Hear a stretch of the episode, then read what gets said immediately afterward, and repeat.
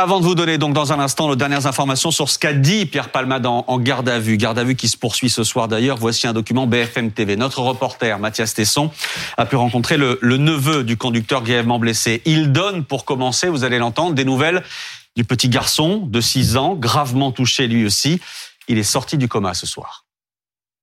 Bah, il a la mâchoire cassée. Il a reçu un choc sur la tête, enfin, il est sous le choc toujours.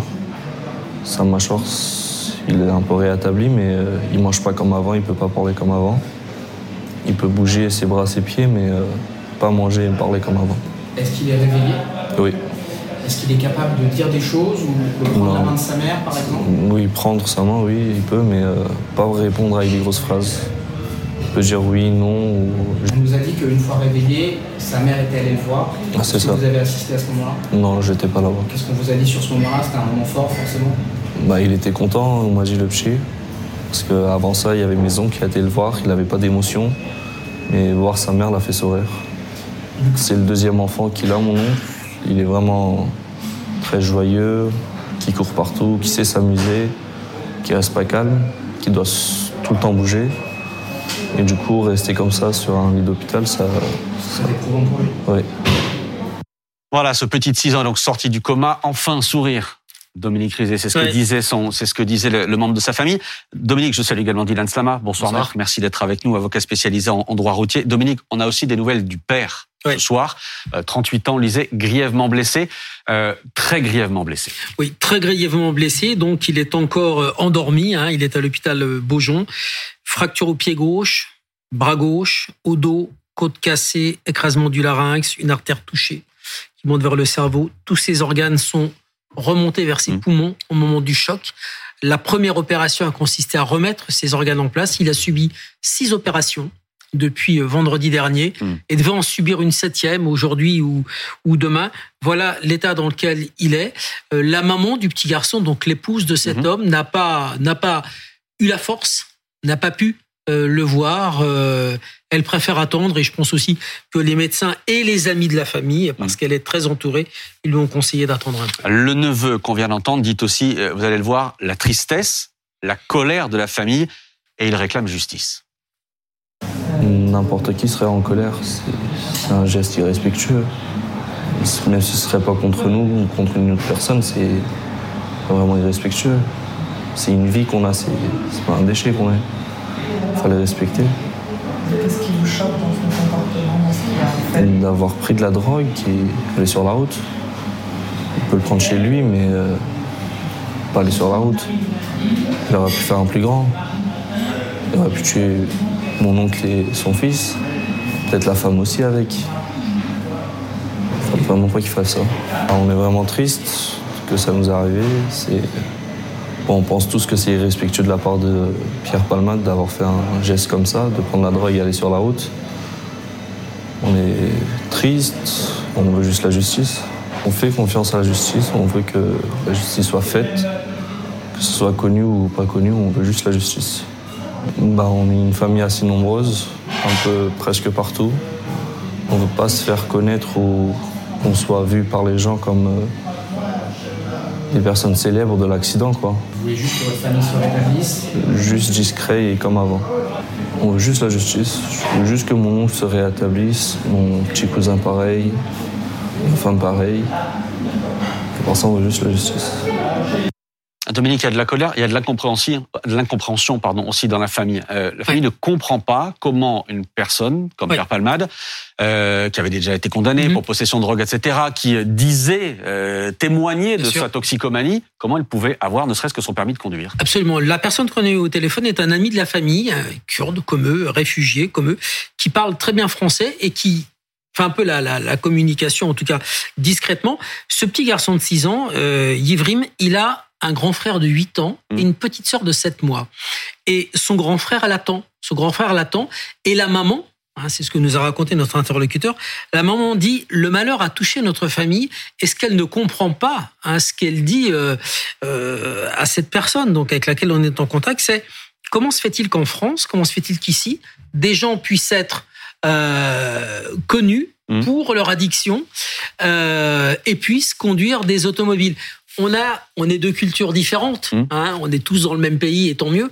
Mais c'est deux, cette communauté qui a une une vision différente de la nôtre sur notre façon de vivre. Mmh. Euh, eh bien, cette maman dit qu'elle ne comprend pas que cet homme puisse être sur la route, alors que partout il dit mon problème, c'est la drogue, que mmh. tout le monde le sait et que tout le monde en a conscience, à commencer par lui. Maître, cette incompréhension-là, j'imagine que vous la rencontrez euh, très régulièrement. Oui, mais euh, on se rend bien compte que, euh, si vous voulez, là on parle de drogue, mais euh, le, premier facteur d'accident en France, c'est aussi l'alcool. Le deuxième, c'est la vitesse. Il y a beaucoup de gens donc qui roulent tous les soirs en étant alcoolisés ou en allant trop vite. On se rend bien compte qu'on ne peut pas retirer le permis de conduire de tous ces individus-là, sinon il n'y aurait pas forcément grand monde sur les routes. Mmh. Voilà. Donc c'est quand même un élément pragmatique qui fait que pour pouvoir être interpellé, arrêté et pour qu'on puisse enlever un permis de conduire, il faut être pris en flagrance. pardon, mais les, oui, Nora. pardon, mais alors il y a quand même des pays euh, à l'étranger, pas très loin chez nos voisins, où on a des visites médicales régulières à faire, et où il faut démontrer qu'on n'est pas non plus sous emprise. Donc là, mais, justement, oui. Excuse-moi, Nora, je, je trouve parce que même en France, tout simplement, je suis allée voir sur le site de la sécurité euh, routière. Euh, tout à l'heure, on en parlait mm. à l'instant ensemble. Et sur le site de la sécurité routière, il y a toute une série de pathologies, mm. évidemment, certaines auxquelles on ne pense pas. D'ailleurs, le diabète, certaines formes de d'épilepsie, etc., pour lesquelles il y a une incompatibilité avec la conduite et qu'est-ce qu'on voit? Une dépendance physique aux psychotropes ou à l'alcool sont incompatibles avec la euh, conduite. Alors, Là, c'est ce qui est mis sur le site de la sécurité mm. routière. Encore faut-il qu'on en soit conscient et qu'on aille se déclarer, etc. Mais donc, dans nos cultures également et en France, bah théoriquement, euh, c'est prévu, dans la sécurité médicale. C'est un texte législatif. C'est un texte législatif. C'est pour le permis de conduire. Ce sont des indications à titre indicatif, me semble-t-il. Je vois marquer a priori incompatible d'ailleurs avec la mm. conduite. Parce qu'en fait, oui, euh, ça dépend de la dépendance, du degré de dépendance. Mais euh, aujourd'hui, les textes ne le prévoient pas. Alors, encore une fois, on pourrait imaginer un changement de texte mm. sur le coup de l'émotion, ce qui est d'ailleurs jamais une très bonne idée de changer les textes sous le coup de l'émotion. Mais on pourrait imaginer un changement de texte en disant toutes les personnes qui peuvent être considérés comme alcooliques, mais on imagine la difficulté. Qu'est-ce que c'est être alcoolique? Qu'est-ce que ça va un problème avec l'alcool? On sait que c'est toujours les autres qui ont un problème avec l'alcool. Encore une fois, on peut imaginer quelque chose de beaucoup plus répressif. Mais je pense que euh, les excès seraient beaucoup trop importants. Et je voudrais juste terminer sur, un point. C'est qu'en disant ça, quel est l'objectif euh, sous-jacent? Et je le comprends. Et, même si ce que je vais, je vais dire est peut-être difficilement entendable, c'est que euh, on, vise et on espère le risque zéro. Mais venir à bout des accidents de la route, je le dis, ça, ça relève de l'utopie. Il y aura malheureusement, on le déplore et on doit se battre contre. Mais vouloir dire euh, on met fin à tout accident de la route, euh, mm. c'est tout simplement euh, complètement utopique. on va continuer à en parler ce soir, évidemment. non mais pardon, mais sans aller jusqu'au risque zéro, se dire que, à l'instar de nos voisins, mettre en place un système qui fait que en France, on a aujourd'hui son permis entre 18, 20, 25 ans, alors sauf à Paris, on l'a bien plus tard. Et ensuite, il ne se passe rien pendant des années, sauf à avoir perdu tous ses points. Donc ça pose quand même aussi une... On continue à en parler dans, dans un instant. Autre question, qu'a dit Pierre Palmade en garde à vue Nos informations, les infos BFM TV, c'est dans une seconde, là tout de suite. L'affaire Palmade, donc avec euh, ce soir nos informations sur ce qu'a dit Pierre Palmade en garde à vue, garde à vue qui se poursuit d'ailleurs. Anaïs Kroutz, on vous retrouve en direct de Melun. Euh, Anaïs, Pierre Palmade a donc dit aux enquêteurs qu'il avait très peu de souvenirs de cet accident. Exactement, ce sont euh, les premiers éléments qui ressortent de cette garde à vue. L'humoriste a exprimé sa honte, il se dit euh, ravagé. Il a aussi admis avoir pris de la drogue, ce qu'avait déjà confirmé euh, précédemment bien les analyses qui avaient été faites après l'accident. Alors sa garde à vue a été prolongée jusqu'à demain maximum. Elle se déroule en ce moment même à l'hôpital de Melun où il a sa chambre, hein, mais c'est des conditions de garde à vue classiques, c'est-à-dire qu'il n'a pas de visite excepté celle de son avocate. Un policier garde constamment sa chambre. Il n'est pas libre de mouvement. Il y a beaucoup de questions qui restent en suspens euh, ce soir. Pourquoi euh, le comédien a-t-il pris euh, le volant sous l'emprise de la drogue? Qu'est-ce qui explique que son véhicule ait fait une embardée? Des questions auxquelles les enquêteurs vont tenter de répondre pour préciser les circonstances exactes de cet accident. Anaïs, vous restez avec nous. On va vous retrouver dans un instant pour parler des autres gardes à vue en cours ce soir. Mais d'abord, il faut qu'on s'arrête donc sur ces mots de Pierre Palma qui explique qu'il a très peu de souvenirs, cette amnésie. Bonsoir, professeur euh, Azoui. Bonsoir. Merci beaucoup d'être en direct avec nous. Vous êtes médecin neurologue, professeur de médecine physique et de réadaptation à l'hôpital Raymond Poincaré à Garches. Euh, une amnésie, alors je ne sais pas si le terme est bon, vous allez nous dire, mais est-ce que c'est classique dans le cadre d'un accident comme celui-là? Euh, oui, en fait, oui, c'est le bon terme, et c'est assez fréquent en effet. Euh, habituellement, euh, ce, genre de phénomène, ça l'oubli de, de, de l'accident, des moments qui ont précédé et qui ont suivi l'accident, c'est assez évocateur d'un traumatisme crânien, en fait, ce qu'on appelle une commotion cérébrale. qui interrompt les phénomènes de, mémorisation qui sont en cours. Et donc, c'est même un élément presque diagnostique quand on suspecte un traumatisme crânien chez une personne qui a eu un accident. On l'interroge pour savoir quels sont ses derniers souvenirs avant mmh. l'accident et puis ses, premières, ses premiers souvenirs clairs après l'accident. Et la, durée de, de, la période qui est effacée de sa mémoire, ce qu'on appelle l'amnésie post-traumatique, c'est un indicateur à la fois diagnostique de la, présence d'un traumatisme crânien et euh, de sa sévérité. Donc c'est en fait assez fréquent. Alors il peut y avoir d'autres facteurs qui jouent, notamment par exemple si les secours au moment de l'intervention ont fait une injection de, de, de sédatifs euh, voilà, qui, qui, qui, endort la personne, ça peut aussi euh, contribuer à, à, créer une amnésie euh, des faits. Mais euh, donc oui, c'est assez fréquent, pour répondre à votre question, c'est assez fréquent qu'une amnésie, des moments qui ont précédé l'accident et des moments qui ont, qui ont suivi. Mais professeur, euh, professeur, pardon, mais est-ce que ça peut revenir? Est-ce que le souvenir, la mémoire peut revenir? Alors ouais, bonne question. En fait, la réponse est non. Euh, surtout les. Euh, en général, ces souvenirs, cette amnésie post-traumatique, elle est, définitive. Ces souvenirs ne, reviendront pas parce qu'en fait, sont, sont, des souvenirs qui n'ont pas été fixés. Donc les, processus mnésiques, ça prend un peu du temps, si vous voulez, pour se mettre en place. Et le traumatisme, si c'est un traumatisme crânien, en fait, interrompt ces processus de, de fixation mnésique. Donc les souvenirs ne sont pas fixés. Donc c'est comme si vous voulez, c'est une bande magnétique euh, qui ou un disque dur qui n'a pas enregistré l'information et donc elle ne sera pas récupérable. Donc les souvenirs ne reviendront pas. Ça c'est en général l'amnésie post-traumatique, elle est définitive. Et encore une question, est-ce que la prise de drogue peut aggraver ce phénomène-là? Alors oui, probablement oui. Euh, L'alcool, les, les, les euh, les drogues, euh, évidemment, ont des effets délétères sur la mémoire aussi. Donc, ça, ça peut certainement euh, accentuer ce phénomène. Tout à fait. De même, d'ailleurs, que les traitements sédatifs que les secours peuvent donner aux victimes, ça peut contribuer. Euh, mais c'est rare que ça suffise pour entraîner seul ce mmh. phénomène. Mais ça peut contribuer en partie. Merci beaucoup, professeur, pour, pour ces explications. Dominique Rizet, euh, une chose, sans parler de stratégie de défense ou quoi que ce soit, mhm. régulièrement, et on va parler aussi sur le, sous, le, le, contrôle, si je puis dire, de, euh, de, maître, de maître Slama, de votre avocat, oui. Mais régulièrement, euh, un avocat conseille à son client d'en dire le moins possible dans la garde à vue. Pas forcément, mais il peut le faire. Euh, la stratégie, ça peut être d'attendre. Dire euh, je ne me souviens pas, mhm. ça peut être un axe. Euh, en tout cas, de réflexion pour prendre un peu de recul, attendre que Pierre Palmade aille mieux, attendre que sa garde à vue va s'arrêter, mmh. il soit présenté devant un juge, prendre le temps de la réflexion pour dire au juge voilà, maintenant je me souviens, voilà ce qu'il s'est passé, voilà euh, les conditions dans lesquelles euh, s'est déroulé cet accident, selon mon souvenir. Il a tout de même dit euh, dans ses premières réactions que, et sa ligne de défense ressemblait un peu à ça. Alors après, qu'il voulait dire toute la vérité, enfin en tout cas qu'il avait honte de ce qu'il avait fait, qu'il ferait tout pour essayer de réparer. Donc, et en garde, en garde à vue, il redit ça. Honte. il y a peut-être aussi une posture de départ qui, si elle n'est pas honorée, pourrait lui coûter plus cher si on hmm. s'apercevait que c'était une stratégie de défense, non? Non, parce que on a le droit de mentir à la justice. On a le droit de mentir à la justice. Euh, comment s'appelle dit Jonathan Daval mm. a menti pendant trois mois. Mm. Euh, il a été condamné 25 ans pour le meurtre de sa femme. Il n'a pas, il a pas été condamné à plus parce qu'il avait menti. Il a été condamné à 25 ans pour avoir tué sa femme. On a le droit de mentir. On a le droit. C'est une stratégie de défense. Après, l'avocat sait, ne sait pas. Euh, mm.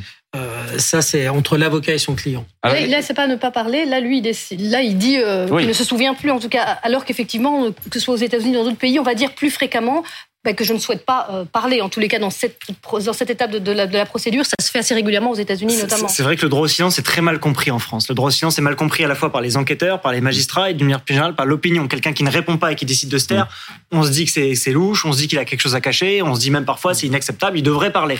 Euh, aux États-Unis, effectivement, on n'a pas ces états d'âme, mais une personne a le droit de garder silence. Là, plus précisément, euh, Pierre Palman dit qu'il ne se rappelle pas. moi, ça me paraît pertinent parce qu'en fait, si jamais il commençait à dire ce dont il se souvenait éventuellement par bribes et qu'on s'apercevait plus tard, avec d'autres déclarations, avec des éléments objectifs, ou parce que lui-même se rappelait mieux, euh, que finalement ce qu'il avait dit au départ était faux.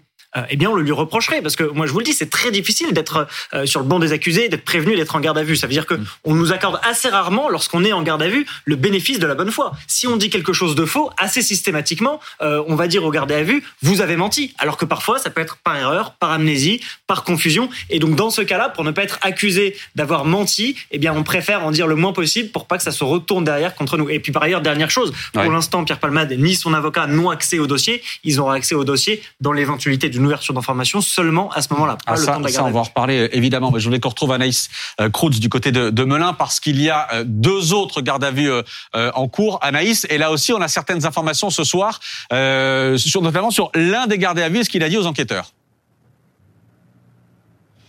Oui, exactement. Ici, au commissariat de Melun, ce sont euh, les passagers qui étaient à bord euh, du véhicule euh, de Pierre Palmade et qui ont pris la fuite après la collision, qui ont été placés en garde à vue. Ce que l'on sait, eh bien, c'est que l'un d'eux a 33 ans, il est d'origine marocaine, il est en situation irrégulière, il a été interpellé donc hier matin. L'autre homme, eh bien, de nationalité française, il a 34 ans, il s'est présenté de lui-même ici au commissariat avec son avocat. Effectivement, vous le disiez, ce qu'on a appris, c'est que l'un de ces deux hommes a déclaré euh, qu'il dormait au moment où l'accident euh, s'est produit. Vous l'aurez compris, donc pour l'instant, beaucoup d'interrogations et très peu euh, de réponses. Ces gardes à vue doivent s'achever demain. À l'issue de celle-ci, eh bien le procureur de la République de Melun devra trancher sur le sort des suspects. Merci à vous, merci beaucoup Anaïs Coutts avec Léa Joanneau en direct de, de Melun.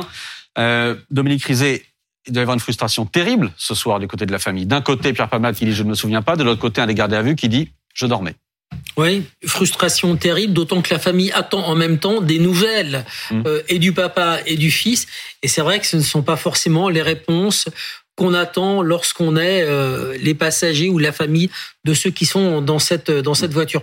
Encore une fois, encore une fois, euh, c'est important de rappeler qui, qui sont, hein, qui est cette famille. Ce sont des réfugiés politiques kurdes qui comprennent pas très bien ce qui leur arrive, qui sont nombreux. C'est une grande famille, mais la maman comprend pas. Elle peut, mm. elle peut même pas venir. Elle ne pourrait pas venir quand bien même elle, quand bien même elle en aurait envie euh, sur un plateau de télé chez nous pour nous parler parce qu'elle ne parle pas français. Les deux frères, c'est compliqué aussi. Cet homme mm. qui est euh, à l'hôpital a deux frères euh, qui ne parlent pas français non plus.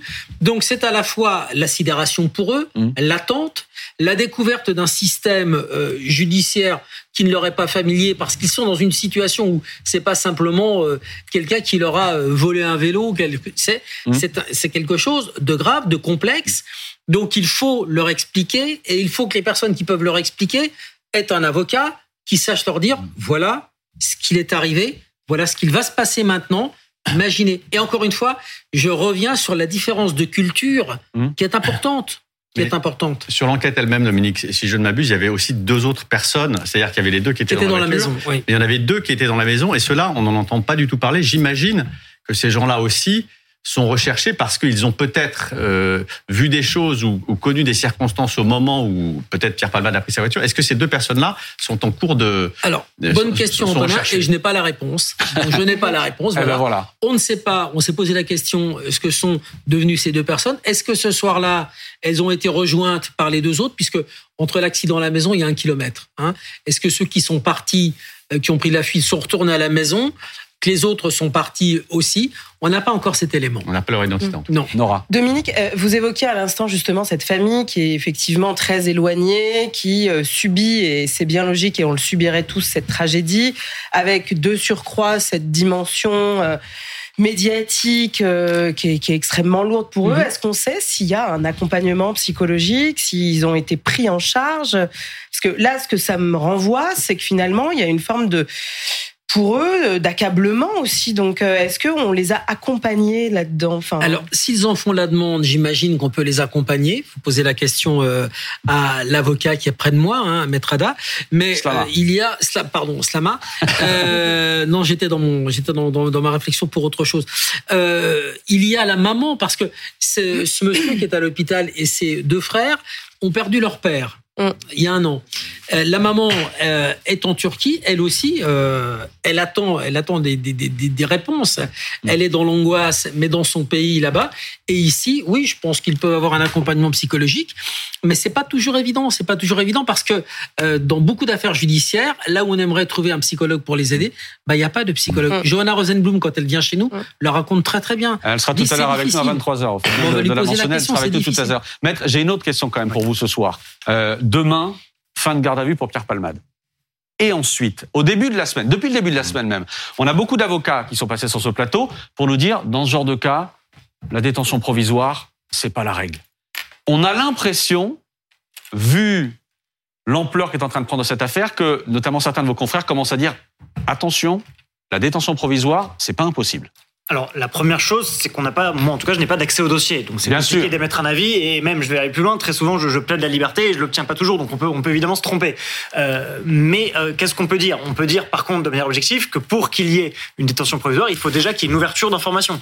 Même ça, je le précise, c'est même pas évident. Alors, attendez, ouverture d'information, ça veut dire que le procureur transmet le dossier à un juge d'instruction Exactement. C'est ça, ça, Et c'est un juge qui commence l'enquête. Et c'est lui, par exemple, qui mettrait en examen euh, Exactement. si c'était le cas. Mais il y a une alternative à ça, c'est la poursuite de l'enquête en préliminaire. Ça veut mmh. dire que finalement, il reste mis en cause, mais il n'est pas mis en examen. Et dans ce cas-là, la, la détention n'est pas possible. Mais si on se dirige vers une ouverture d'information avec un juge d'instruction, oui, euh, la détention serait possible. Il faut que plusieurs critères soient réunis. Euh, on peut en, en, citer trois, c'est les trois principaux. Mmh. Euh, premier critère pour placer une personne en détention, il faut qu'il y ait éventuellement un risque de fuite, quitter le pays, ne pas répondre à ses mmh. convocations.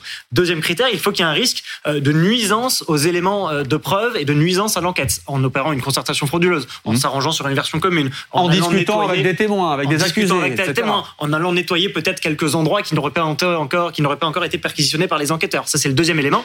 Et le dernier élément qui permettrait de passer un individu en détention provisoire, c'est euh, le risque de réitération des faits. Mmh. En se disant, tiens, est-ce qu'il pourrait recommencer? Là, on regarde le casier judiciaire, la manière dont se sont passées les choses. Est-ce que c'est quelque chose de tout à fait exceptionnel ou est-ce que ça s'inscrit dans la construction psychologique? Et j'ajoute euh, à ces trois critères-là qu'il y a une chose qui peut être importante pour décider ou pas du placement en détention provisoire de M. Palmade, c'est son état de santé.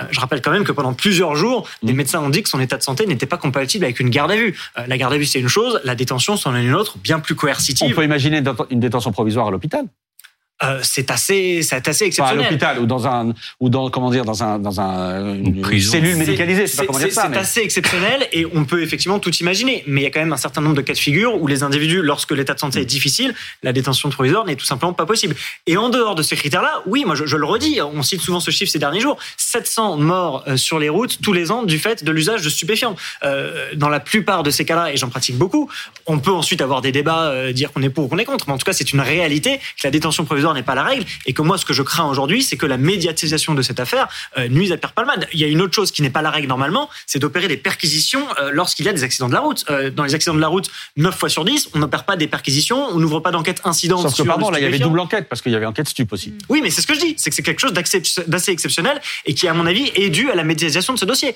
dans la plupart, enfin, dans tous les accidents de la route où il y a usage de stupéfiants, bah, il y a du stupéfiant par définition. Dominique, ça va être la question des 24 prochaines heures, fin de même pas, parce que fin de garde à vue demain aux alentours de, 13h, 13-14h pour, pour, Pierre Palmade, mhm. détention provisoire ou pas?